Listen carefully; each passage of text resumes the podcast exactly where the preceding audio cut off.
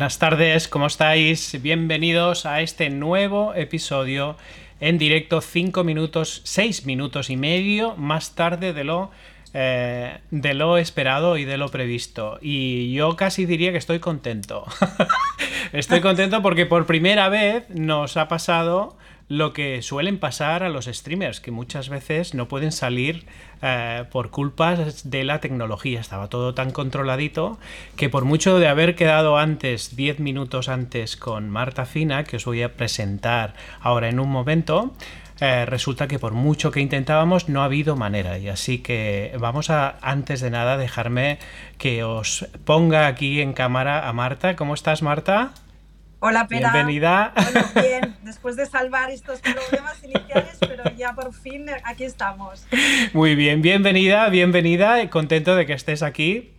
Insisto, a disculpar a, a, los que nos estáis viendo, a toda nuestra audiencia, ya sea que lo estés viendo ahora en directo desde YouTube o desde LinkedIn, o bien que lo estés viendo en diferido o lo estés escuchando en podcast. Como sabéis, este programa Inusuales lo que pretende es aprender con y de líderes inusuales. En este caso tenemos la suerte de tener aquí a Marta Fina, eh, que está con nosotros haciendo el programa de liderazgo innovador de Inusual en la sexta edición y además es alguien pues muy estimado desde hace mucho tiempo. Ya nos conocemos hace unos cuantos años, ahora hablaremos, de Marta? Y yo tenía muchísimas ganas de tenerte aquí, así que bienvenida y bienvenidos a todos. Vamos, vamos, a, vamos a empezar. ¿eh? Entonces, eh, a mí lo que me gustaría saber de entrada, Marta, es ah, hoy en día, ah, en el camino en que te encuentras, si miramos hacia atrás y miramos el retrovisor, ¿hacia dónde te irías para explicar qué haces hoy aquí? Bueno, espera. A ver, eh, mi recorrido profesional, tú lo sabes cuando nos conocimos en un curso, eh, bueno, he estado prácticamente toda mi vida en una entidad financiera eh, si quieres empiezo a contar. Claro, me remontaría muchos años atrás, ¿eh? casi 40, ¿eh? Pero bueno, los que tú quieras. Piensa que nos cabe todo, o sea que no hay ningún problema. En, en, estos 30 minutos, vale. porque, porque si no me podría estar tres horas. A ver, eh, yo estudié psicología industrial, me licencié en psicología. En aquel momento, cuando decidí hacer esta carrera, mi idea inicial era hacer psicología clínica pero eh, cuando ya llevaba dos años de carrera pensé, bueno, no te vas a comer un rosco, porque en aquel momento nadie iba al psicólogo o los que iban no lo, no lo decían. Y, decidí, decidí especializarme en, psicología industrial, que es la psicología de las organizaciones, de las personas en las organizaciones.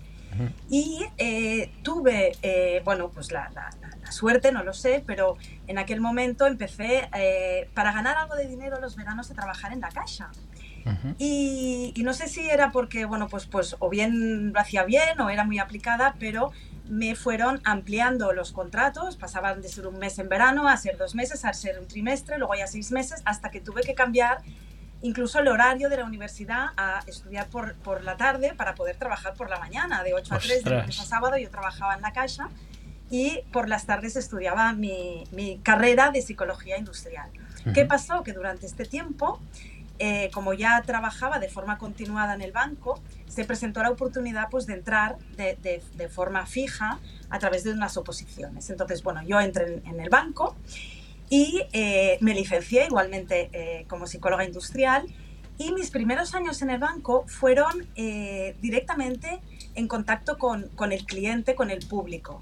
Yo estaba en oficinas, estuve mis primeros años en oficinas y creo que aquello para mí fue un máster porque eh, el hecho de tenerte que cada día mm, delante del cliente enfrentar ¿no? a, pues, a sus situaciones, a sus problemas, a sus dudas, a, sus, a gestionar sus, sus necesidades, esto te da, yo creo que desarrollé mi vocación de servicio en aquel momento y mi estima para, bueno, para las personas ya la tenía porque es lo que ya estudié, pero también hacia el cliente, ¿no? Entonces ya, eh, bueno, pues con esta mm, perfil que me fui formando, tengo que decir que, que, hasta hace seis meses estaba en CaixaBank, 38 años en el banco, debo todo mi desarrollo profesional al, al, banco, estoy muy, muy agradecida, yo creo que ha sido como un, un, amor mutuo, yo lo he dado todo, pero el banco también me lo ha dado todo, y he podido y he tenido la oportunidad durante todos estos años, pues, de ir evolucionando como, como líder incluso, porque, bueno, he, pasado por muchos departamentos, después de una época de estar en oficinas con diversos roles dentro de oficina,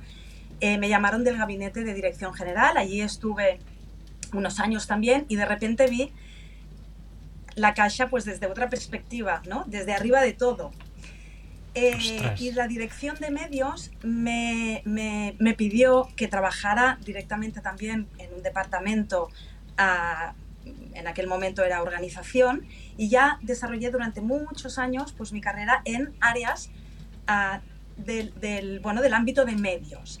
¿Qué me aportó todo esto? Pues me aportó... Medios, perdona Marta, para los no introducidos, digamos, en el argot, medios, ¿a qué le llamáis desde el banco? Medios sería todo el ámbito de soporte a negocio, todo el ámbito transversal de, sistemas, de informática, de procesos. En aquel momento eh, trabajaba en el área de organización y de hecho pude aplicar eh, lo que había estudiado porque en organización ah, tanto trabajábamos la adecuación de perfiles a los puestos de trabajo como estructuras organizativas que, que han sido desde los más simples jerárquicas a los más complejas matriciales, eh, incluso reingenierías en determinadas áreas para eficientar el trabajo, es decir, buscábamos a través de proyectos de valor añadido que el trabajo que se hacía en las áreas fuera de valor y poder eliminar o minimizar aquello que no aportaba valor, más burocrático, ver cómo automatizarlo, cómo mm, incluso subcontratarlo, o sea, que realmente el trabajo de las personas de las áreas fuera de valor entonces, bueno, eran proyectos muy, muy interesantes y yo creo que lo, lo, lo bueno de aquel momento, de, de, aquella época, en todas las áreas transversales que estuve, fue eh, trabajar y ver el banco, pues literalmente, como lo digo, de forma transversal. Cuando tú estás en un área vertical... En ese, en, ahora que dices esto de manera transversal, yo recuerdo que cuando tú y yo nos conocimos, que fue en Boston, en Harvard, en, un, en, un, programa que, que tú, súper amable, me, me, escribiste la noche anterior de cuando empezaba, oye, que he visto que eres catalán, ¿qué tal? Y, y luego nos vimos y desde ahí, pues eh, hasta hoy, ¿no? Yo recordé, ostras, Marta Fina de CaixaBank y en, un pasado profesional mío yo había trabajado en, en un área que se llamaba organización y que habíamos trabajado con Conecta, o sea, la definición de la red social de Conecta. Yo pues, estuve involucrado en ese proyecto y yo recordaba haber reportado eh, con mi equipo, contigo un par de veces, pero en aquel momento no me di cuenta. Y ahora cuando estabas diciendo esto, digo, ostras, claro, es la misma Marta Fina que estuvo en ese momento. O sea, tú dirigías la parte de organización también, entiendo, ¿no? Sí, sí. A ver, em, yo en estas áreas estuve mucho tiempo colaborando como, como técnica porque me estaba formando. Eh, y mi primer, mi bueno, y viajábamos por toda España porque uno de los, uno de los trabajos relevantes también no era solo eh, trabajar la mejora organizativa y de eficiencia en servicios centrales, sino que en oficinas y en red también buscábamos la máxima eficiencia para asegurar pues, que, y facilitar a que los gestores de clientes tuvieran el máximo tiempo disponible para dedicarlo al cliente y no a trabajos de back office que no aportan valor. Buscar cómo eficientar esto y que lo principal fuera pues la dedicación al cliente, ¿no? que es lo importante. Entonces, sí que es cierto, Pera, que en el momento, el primer cargo directivo y cuando ya empiezo ¿no? a tocar eso del liderazgo eh, en mi carrera fue, el, eh, me acuerdo perfectamente, el cargo que me ofrecieron en aquel momento se llamaba eh, Información a la Red, directora de Información a la Red. ¿Qué significaba? Bueno, pues hacíamos, generábamos semanalmente la circular y la actualización de normativas internas en el banco. Y te cuento una cosa que yo que me ha quedado siempre en ese momento. Claro, fue mi, primera vez como directora y la primera vez que yo gestionaba personas y tenía un gran reto de aprender a gestionar un equipo, personas, pero también había otro reto y era que el, el trabajo en sí era un trabajo aburrido, era un equipo que, que claro, estaba ya, no sé si hasta las narices, pero estaba un poco cansado de cada semana tener que escribir una circular como si fuera el BOE. Yo pensé, bueno, esto hay que cambiarlo. ¿Qué podemos hacer para animar un poco ese ambiente y para hacer el trabajo más divertido, no? Entonces eh, se me ocurrió que en lugar de mirarnos hacia adentro, podríamos mirar afuera, fuera del banco, buenas prácticas, ¿no? Y les hice una pregunta al equipo y les dije, oye, pero ¿cuántos lectores tenemos en esta circular, no? claro, eran 25.000 los empleados del banco, que quizás son más que algún diario local. Entonces, oye, vamos a ver cómo funciona un diario, cómo funciona una revista, ¿no? Entonces moví hilos y, conseguí que eh, la dirección del periódico nos invitara un día entero a su sede y vimos cómo funcionaban durante todo el día para editar un periódico. Entonces, Qué bueno. Mm, o sea, aprendisteis directamente, eh, de, un diario, digamos, de noticias diarias, ¿vale? De un diario fuimos eh, de primera hora de la mañana a última hora de la noche hasta la edición del periódico. Entonces, a primera hora de la mañana se celebraba una mesa de redacción que le llamaban, donde estaba el director del periódico y estaba el equipo, bueno, de, los directores de las diferentes secciones, dile, política, sociedad, economía, eh, deportes. Y ahí se decidía qué, noticias iban a la portada y qué noticias iban a la, claro, la mesa de redacción, digamos. Muy bien. La mesa de redacción. Entonces ya, una vez decidido, cada uno a trabajar y durante el día se recopilaba pues todas las noticias, se escribían, se incluso corresponsales, se buscaban entrevistas a ciudadanos por la calle, etcétera, ¿no? Y al final del día ah, podía haber pasado alguna circunstancia imprevista, se volvía a celebrar la reunión de mesa de redacción por si había cambiado algo y ya se editaba definitivamente. Entonces, nos trajimos ideas de allá, el equipo aprendió de otros, de lo que hacían otros, y nos lo trajimos a nuestra área. Qué bueno. El cambio fue espectacular, porque solo el cambio de dinámicas, la ilusión de mm, trabajar aquel contenido como si fuera de verdad una, una revista semanal. Nosotros nos, nos, traímos estas buenas prácticas, pero en lugar de diarias, pues eran semanales, pero pusimos incluso timings a las áreas para que antes del jueves, cada viernes se tenía que publicar, antes del jueves por la mañana nos, nos enviaban pues las, las, las, las noticias, porque las teníamos que revisar y redactar. Bueno, fue un cambio de dinámica muy, muy, muy potente y lo recuerdo como algo muy satisfactorio para mí y para el equipo porque hicimos un cambio bastante innovador en aquel momento porque solíamos hacer pues lo de siempre porque como ya funcionaba no cambiábamos las cosas. De una circular gris le diste una nueva dinámica y un nuevo paradigma y la gente se enchufó, digamos, ¿no? Sí, sí. Genial, qué bueno. Bueno, entonces, bueno, seguí eh, asumiendo pues algunos otros roles de, dirección, pues esto, pues en el área de, organización, de eficiencia, de call center también, hasta que llega el momento pues que entro en, en calidad, en aquel momento eh, calidad sí que estaba en medios, pero pasó a depender también del área de, negocio. Y ahora ya resumo el final de mi trayectoria pasada en, en. Yo creo que fue también una etapa muy, muy, muy satisfactoria porque tuve que transformar un modelo eh, ochentero, digo yo siempre, de cómo se mide la calidad aquellas encuestas tradicionales de una vez al año, de escucha de cliente, de ¿y qué hacemos con esto? ¿no? Sacamos un KPI, pero ¿y qué se hace? ¿Realmente transformamos o solo miramos la valoración y ya está? Transformar este modelo a un modelo de experiencia de cliente, que es lo que venía haciendo los últimos años. ¿no? Total. Eh, claro, esta transformación también fue muy retadora, formaba parte de, un plan, de, de, un proyecto de plan estratégico y bueno, vivimos diferentes momentos en este proyecto y el, y el último, que quizá es también un aprendizaje importante, ¿no?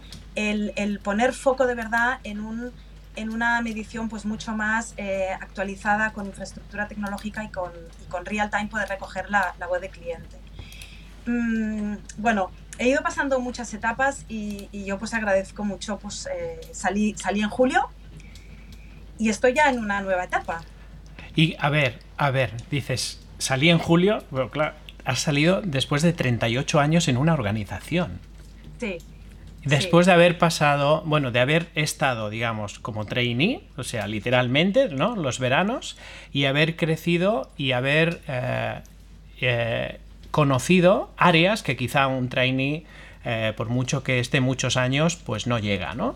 O sea, tú has podido ver, como decías, el banco desde arriba y seguro que tienes un montón de aprendizajes. Si te tuvieras que quedar con dos aprendizajes de toda esta etapa, desde que entraste aquel verano hasta hoy en día, ¿con qué te quedarías, Marta?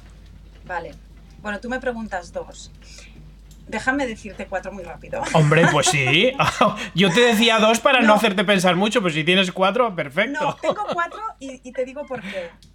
Porque dos em, son, son aprendizajes de, cosas que reconozco que no hice del todo bien al principio y he tenido que aprender. Es un, un recorrido de mejora que he tenido que, que ir trabajando. Y dos, eh, de, de, elementos que sí que creo que desde el principio yo lo tenía clarísimo y así lo trabajaba. Eh, intentaba que, que, mi equipo pues también mm, lo interiorizara, ¿no? Los dos que he tenido que trabajar, uno para mí es, es crucial en un, en un, desarrollo profesional y en un trabajo, que es la comunicación.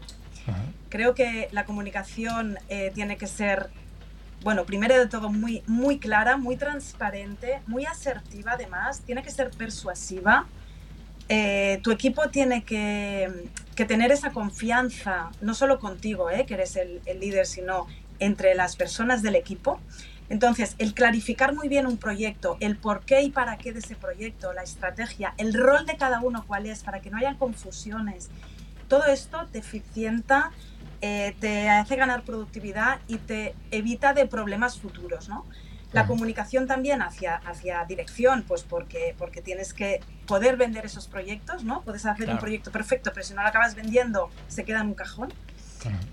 Y, y creo que es un, poder, casi un superpoder de, de, que te da muchas ventajas en el, en el trabajo.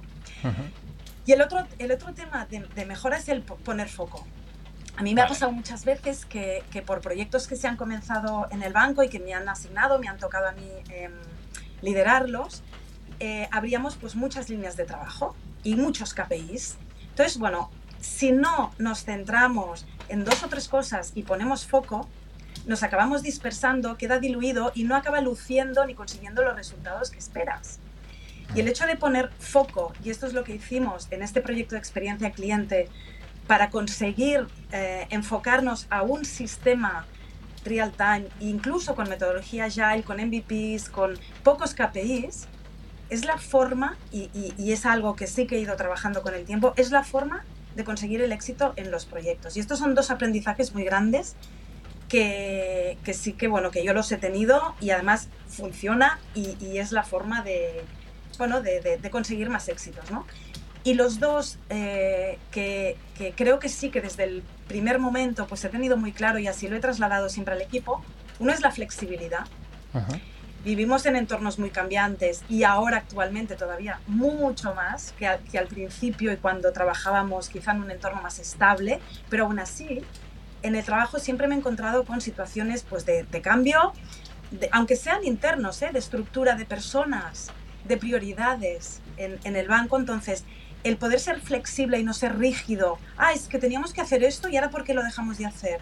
Bueno, es que, es que el banco ha cambiado la prioridad o ha pasado esto. Entonces, la flexibilidad creo que es un valor que tenemos que tener todos para gestionar mejor eh, los cambios y eh, la creatividad, ¿no? Hay algo que yo siempre repetía en el grupo y es, oye, hoja en blanco, igual que el ejemplo que he puesto de, de cómo cambiamos una función y la hicimos pues más divertida, ¿no? Hoja en blanco, no porque las cosas se vienen haciendo como siempre, la tenemos que seguir haciendo igual, pongamos una hoja en blanco y cómo la harías, ¿no? Algo que he aprendido del curso de liderazgo innovador es, son, son métodos y maneras de pensar lateralmente, ¿no? De, cómo tener esas ideas creativas, ¿no? Yo les daba la hoja en blanco y no les decía cómo. Pero, claro. pero creo que sí que es muy importante el, poder siempre, siempre de forma constante replantearte las cosas para cambiarlas y hacerlas mejor. Y para mí estos son cuatro aprendizajes que, que pongo encima de la mesa porque me han servido. Hombre, mm, seguro, y además 38 años da para mucho más de cuatro. Estoy seguro que. Estoy seguro que podríamos estar aquí durante mucho tiempo, ¿no? Pero el caso es que ahora ya estás fuera. Está claro que ahora estás fuera. Hay una nueva etapa en tu vida profesional. Cuéntanos un poco ahora en qué estás metida. Bueno, a ver, la decisión de salir tampoco fue fácil, pero porque, porque yo podría estar, yo seguiría en CaixaBank quizás si no se hubiera fusionado con, con Bankia, y a veces sí se alinean los astros, ¿no?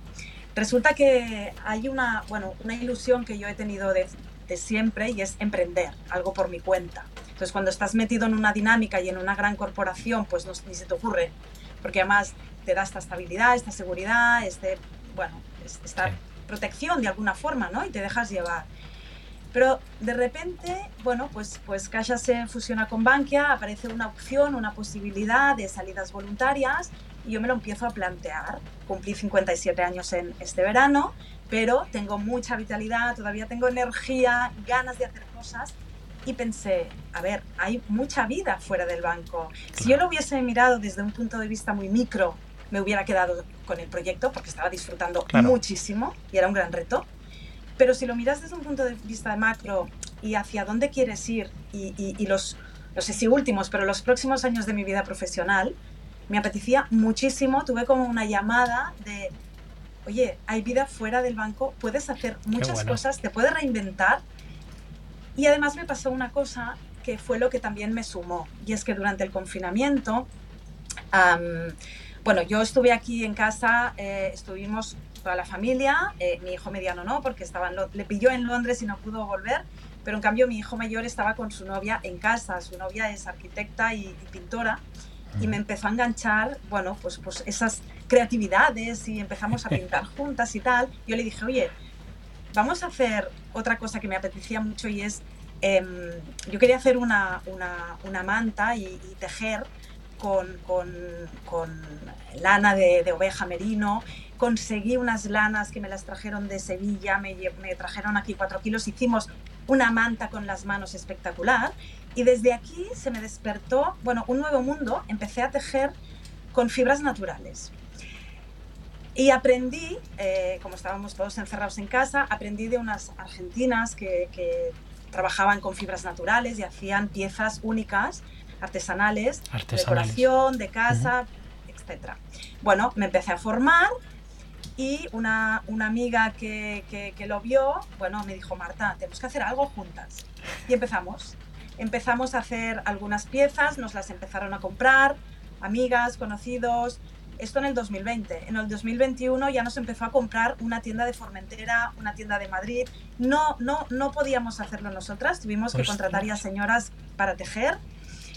Y, y, yo ya con todo esto en la cabeza, que me apetecía mucho también pues emprender y en este mundo, Ah, cuando decidí salir del banco unos meses antes, ah, dije, bueno, lo que no voy a hacer es trabajar yo sola o con mi socia, pero las dos solas en casa de ella o en mi casa, porque, porque no. Entonces pues, descubrí este club de mujeres empresarias y emprendedoras que es Juno House, me hice socia y eh, decidí que en ese entorno donde hay una energía espectacular de emprendeduría, de sinergias, de generosidad, de aprender las unas de las otras. Ahora en estos momentos estoy, estoy allí eh, trabajando mi proyecto. Sumamos eh, con otras socias del club algunas eh, bueno, pues, nuevas ideas. El, esto, estamos en la fase de definir la marca, los atributos de marca, la propuesta diferencial, el branding. Ah, bueno, estamos en esta fase para lanzar una primera colección en verano pero tienes el MVP ya, eh, digamos, aprobado y, validado. O sea, el producto claramente tiene demanda y, antes de meterle marca y todo, ya, ya tenéis, digamos, el negocio, por decirlo así, ¿no? O como mínimo la... Ah, bueno, la propuesta de valor se basa en, tres vértices, porque hay, hay, una parte de, de propuesta eh, de propósito, Opera, porque además me has hecho pensar mucho en, esta, en este curso, bueno, en este programa de liderazgo innovador, del propósito y de lo que ofrecemos o podemos dar nosotros más allá al mundo. Y, de momento lo estamos planteando en tres, en tres vértices. Uno es el producto acabado, que es la colección que estamos preparando. Otro es el material, la materia prima, porque hay materiales en, en, Argentina y en otras partes del mundo que aquí no existen y vamos a ver cómo hacemos para, para poderlo también eh, generar desde aquí o venderlo. Y el tercero es que las personas que sean aficionadas a esto se puedan hacer sus propios productos, puedan a través de unos kits hacerse su propio bolso, su propio manta, su propio... Eh, ¿Por qué? Porque el, el crochet es, es, es, el nuevo mm, yoga del siglo XXI te genera pues esa, ese beneficio, ese bienestar, porque te da calma, te da... Entonces, toda esta parte de, de ayuda al bienestar, con ese tercer vértice del, del proyecto, pues lo podemos eh, conseguir, ¿no? Entonces, bueno, estamos dando forma a, a, todo este plan de negocio. Qué bueno. Y muy ilusionadas. Pero, hace, pero a ver, ¿cuánto hace que saliste de, de CaixaBank? Hace seis meses, pero... Eh, en seis meses ya te, has ya te has puesto en un proyecto de prácticamente falta la marca y montar el e-commerce prácticamente. Ya, es que soy incorregible, sí, sí, sí. Sí, sí, por eso te decía yo que tengo, necesito equilibrar em, esas, esos elementos de cuerpo, mente, alma, porque me dedico mucho a, la parte mente, a generar, salí en el perfil de Basadur generadora pero hay que implementarlo y hay que eh, trabajar muy bien también luego la ejecución, que es, que es otro aprendizaje, ¿no? Una ejecución bien hecha, si no la haces bien ya puedes trabajar la idea y el propósito que luego no funciona, ¿no? Sí que es cierto que, que, claro, yo no quería perder mi conocimiento y mi know-how en experiencia de cliente y hago alguna canita al aire de, de, este proyecto porque sí que me han pedido pues hacer profesora del máster de, experiencia cliente en EA Business School, alguna colaboración puntual con alguna consultora que también me ha pedido. Entonces, bueno, iré haciendo estos pinitos para, combinando. capitalizar pues este conocimiento que tengo. Claro. Pero bueno, estamos muy ilusionadas con, con el proyecto. Qué bueno. Y sí, sí, no te lo había contado, pero, pero bueno. No, no, no, no lo sabía, pero es genial. Y así, pues mira, lo, lo descubro juntamente con nuestros, con nuestros, uh, nuestra audiencia, ¿no? Nuestros inusuales que están, que están viéndonos. Y si yo te pregunto dónde, dónde y cómo quieres estar en cuatro años, ¿qué me dices? Mira, a nivel, a nivel, a mí mm, mm, en, este, en este programa que que acabo de, finalizar, ¿eh? justo esta semana, de, me has hecho pensar mucho, Pera. Digo, digo, me has hecho, te lo digo a ti porque, porque tú eres el creador de este programa. Sí, pero hemos sido todos, vaya. Es, espectacular. Y a mí el primer hábito de aspira y el último hábito de respira, que es el al final es como cierras el círculo, me han hecho pensar que mi prioridad tiene que ser este, este bienestar. También es cierto ¿eh? que estoy en una edad que me tengo que cuidar, pero lo que necesito no es una locura de, vida y un proyecto ambicioso que ahora me plantee mm, muchos éxitos y, llevar el, la empresa de manera internacional. Tampoco me planteo esto. Me planteo un, proyecto eh, local, un proyecto que aporte. Me planteo para mí misma ese equilibrio que lo necesito para poder dar lo mejor a mi alrededor, a mí misma, pero también a los que están cerca de mí y también a ese mundo, si puedo yo contribuir a un bienestar, eh, porque a través de estos kits ah, ya me estaban este fin de semana también hablando de una organización que quiere trabajar pues, con, con asociaciones de, Alzheimer y de, y de discapacitados. Y está demostrado que estas prácticas de, tejer pues, ayudan a, mejorar ciertas, mm, bueno, pues, pues son terapias que ayudan a, personas. Y el hecho de poder llevar en un, de forma local pues estas prácticas a estos entornos, a la vez que tener este bienestar equilibrado mío y a mi alrededor, yo me doy con un canto en los dientes. Creo que eh, estaré satisfecha de haber tomado esta decisión de salir de, del banco, que ya lo estoy porque estoy muy ilusionada, y de que durante los próximos años, pues algún día poder explicar a mis nietos, estuve 40 años en el banco y 10 más aportando también ese granito de arena a la sociedad y a mi alrededor y sintiendo pues ese equilibrio en mí y sintiendo esa paz, ¿no? Qué bueno, qué bueno. Marta, si, si pudieras volver atrás, si pudieras cambiar algo, ¿qué sería? Uf, qué pregunta. Mira, me lo he planteado muchas veces y yo soy de estas que le doy vueltas y vueltas y vueltas y pienso, ¿y si? ¿Y si hubiera hecho esto? ¿Y si tal? Y Pera es otro aprendizaje, ¿eh? O sea, no me puedo arrepentir de nada, no me tengo que arrepentir de nada porque en el momento que he decidido cosas en mi vida o he tomado decisiones, es porque en ese momento así lo pensaba y así lo creía y así lo decidí. Entonces, mm, ¿por qué ahora arrepentirme de algo que ya no puedo cambiar? O que... a ver, seguro ¿eh? que cambiaría cosas, pero he dejado de... Mm, está bien, está bien. déjame reformular la pregunta entonces. No, no es tanto de qué te arrepientes, que no tienes por qué arrepentirte de nada, yo estoy contigo, sino si tuvieras una varita mágica que pudieras cambiar algo, eso no quiere decir que, que tengas que cambiar algo que hayas hecho mal, pero si pudieras cambiar algo, ¿qué sería lo que cambiarías? Pues mira, ese equilibrio que ahora busco, haberlo encontrado antes. Vale. Porque en mi etapa inicial eh, profesional mmm, dejé de estar muchas horas con mis hijos, incluso con mis padres. Eh, aquello que te llaman y no, ahora no. Uh -huh, uh -huh. Mamá o papá, ahora no puc parlar. Mis hijos, dejé de ir a un montón de festivales y eso sí o sí lo cambiaría. Qué bueno. Porque es, no recuperas es eso. este. Aunque no te arrepientas, pero ahora si lo pudieras hacer distinto, Sí, probablemente sí. lo harías. Qué Sí. Esta parte más, más emocional de por qué, por, por qué, no sé si fue la cultura del momento, no sé si, fuera, si fue la intensidad porque lo tenías que dar todo y te pasabas todo el día en el trabajo, pero esa, esa mentalidad de hoy, ¿no? De, de que aunque te tengas que sacrificar mucho en el trabajo, te puedes reorganizar y flexibilidad tu tiempo para no perderte todo esto, Claro. bueno, es brutal. O sea, Qué bueno. es- esto sí que necesito mi varita mágica y lo Qué cambiaría. bueno. Gracias por ese aprendizaje y además por la valentía de poderlo, de poderlo compartir, porque yo creo que pueden haber muchas personas viéndonos eh, ahora mismo o bien en otro momento que lo miren o que lo escuchen. Y eso que tú estás diciendo, desde una persona pues que ha invertido durante tantos años en un banco con una posición tan buena como la que tenías tú y que de pronto eh, mira hacia atrás y dice, igual si no hubiera corrido tanto no hubiera estado tan intensa o tan ocupada, pues igual habría llegado exactamente igual, ¿no? Y sin embargo habría podido degustar y eso es súper valioso. Así que gracias por compartirlo, Marta, porque creo que, que puede ayudar, sinceramente creo que puede ayudar a mucha gente. Yo me siento muy identificado contigo.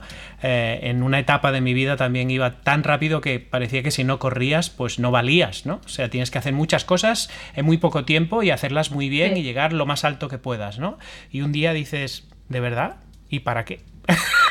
¿Para qué? ¿No? ¿Para qué? Y te ¿Para das qué? cuenta de que no hay un para qué. Y sin embargo hay otros para qué eh, que valen muchísimo más, ¿no? Así que eh, me encanta escuchar que, que estamos ahí en la, misma, en la misma página. ¿Qué le dirías a alguien que quizá está pensando, ostras, esto del programa, hace ya unas cuantas semanas que ya escucho esto del programa, del liderazgo, de no sé qué es? Si si, si alguien te preguntara, pero esto del programa exactamente qué es, y tú me lo recomiendas sí o no, ¿qué le dirías brevemente, Marta? Mira, yo puedo decirte que ya lo he recomendado. qué bien, gracias. Ya lo he recomendado y es un programa que te puede servir tanto si estás en un momento de cambio como yo ahora, como si estás en, un, en una dinámica, bueno, pues habitual o recurrente en tu, en tu trabajo, porque ah, creo que tiene dos elementos o dos hábitos que son, mm, vamos, te diría casi vitales y necesarios en la vida y que no lo solemos, no lo solemos hacer. Y es esa introspección contigo mismo, o sea, ese parar, pensar si estoy yendo por, por el camino que quiero, si mi propósito mm, lo estoy cumpliendo, o si tengo un ikigai, que a lo mejor ni lo conozco. Sí, o sea, el plantearte mm, o cuestionarte o conocerte mejor a ti, cerrando el círculo de esta necesidad del equilibrio, ya solo esto para mí es espectacular. Cuando conoces tus fortalezas y tus, y tus bueno, pues áreas de mejora, te hace crecer. Te hace crecer porque ah, puedes potenciar eh, las buenas, pero también trabajar las, las, las que tienes recorrido de mejora. Entonces, el programa no solo es teoría, sino que te da unas herramientas prácticas espectaculares para poner en marcha desde el minuto uno. Y para mí hay algo que, bueno, que me encanta, que ayer trabajando en la certificación, y al, al principio no, no lo valoraba, pero al final me he dado cuenta que es espectacular. Y es eh, que a pesar de ser un programa eh, virtual, online, mm, bueno, yo ya me siento familiar de, de los inusuales, ¿no? De, Sí. de- de mi certificación, de la sexta que en la que he participado, ¿no? Mm, tengo unas ganas de vernos ya en persona y abrazarnos Total. porque Total. eh, cada semana eh, el hecho de dar un feedback por vídeo ah, te hace conocerte, te hace sincerarte, ponerte delante de la cámara te hace reflexionar y ser consciente de muchas cosas que si no te lo dices a ti, pues no, ni, te lo planteas. Escuchar a los otros, aprendes un montón de, de, las otras circunstancias, porque a veces estás tú metido en tu problema, pero es que hay otras situaciones que te abren la luz y te dan ideas. Y luego el coaching semanal, que es cuando de verdad pues estamos en directo todos, pues ha ido increciendo y en la medida en que nos hemos conocido y destapado y, y desnudado cada vez más porque hemos contado pues interioridades, ¿no? Eh, creo que es espectacular cuando cierras el círculo, mm, te sientes transformado, te, te sientes otra persona. Qué bueno. Y yo lo he recomendado ya porque, porque es, te da un contenido mm, buenísimo, condensas de, un montón de, conocimientos o lecturas o libros o cosas que te cuentan en formaciones, lo condensas y vas a buscar las herramientas más potentes que existen para cada hábito. Creo que un líder sin hábitos no, tiene éxito y entonces el concepto de hábito eh, me parece brutal. Y es un viaje a través de diferentes hábitos. Entonces, si en cada uno solo que te quedes con una herramienta por hábito aplicable, bueno, es que vale todo el dinero del mundo esto. Qué bueno. Marta, gracias. No esperaba que fueras tan generosa eh, mm, describiendo el programa. Gracias por tu impresión. Gracias de verdad también por tu tiempo, por estar aquí con nosotros, por brindarnos tus aprendizajes y explicarnos un poquito más de ti. Ahora ya Ah, pues te conocemos más y quien no te conozca pues solo tiene que mirarse este, este capítulo. Gracias por tu generosidad y gracias también a vosotros por estar aquí, por seguir viendo eh, nuestro, nuestro podcast. Eh, y, seguir escuchándolo, seguir escuchando este inusuales que, como veis, pues siempre hay... Las personas somos inusuales siempre, siempre somos inusuales. Lo que pasa es que algunas no lo sabemos y, y como decía Picasso, eh, todos nacemos creativos hasta que nos vamos estropeando según crecemos, ¿no? Porque vamos, la sociedad nos va limitando cada vez más. Afortunadamente hay momentos en la vida en que, pues como Marta decía, ¿no? Pues despertamos en un momento u otro a nivel vital, despertamos y decimos, ostras, pues igual eh, vale la pena eh, cambiar. y igual a ti te pasa también. Pregúntatelo, si puedes cambiar. No hace falta que te vayas de la empresa, ni muchísimo menos, pero sí que te preguntes, ¿esto tiene sentido? ¿Me lleva a algún sitio al que quiero ir?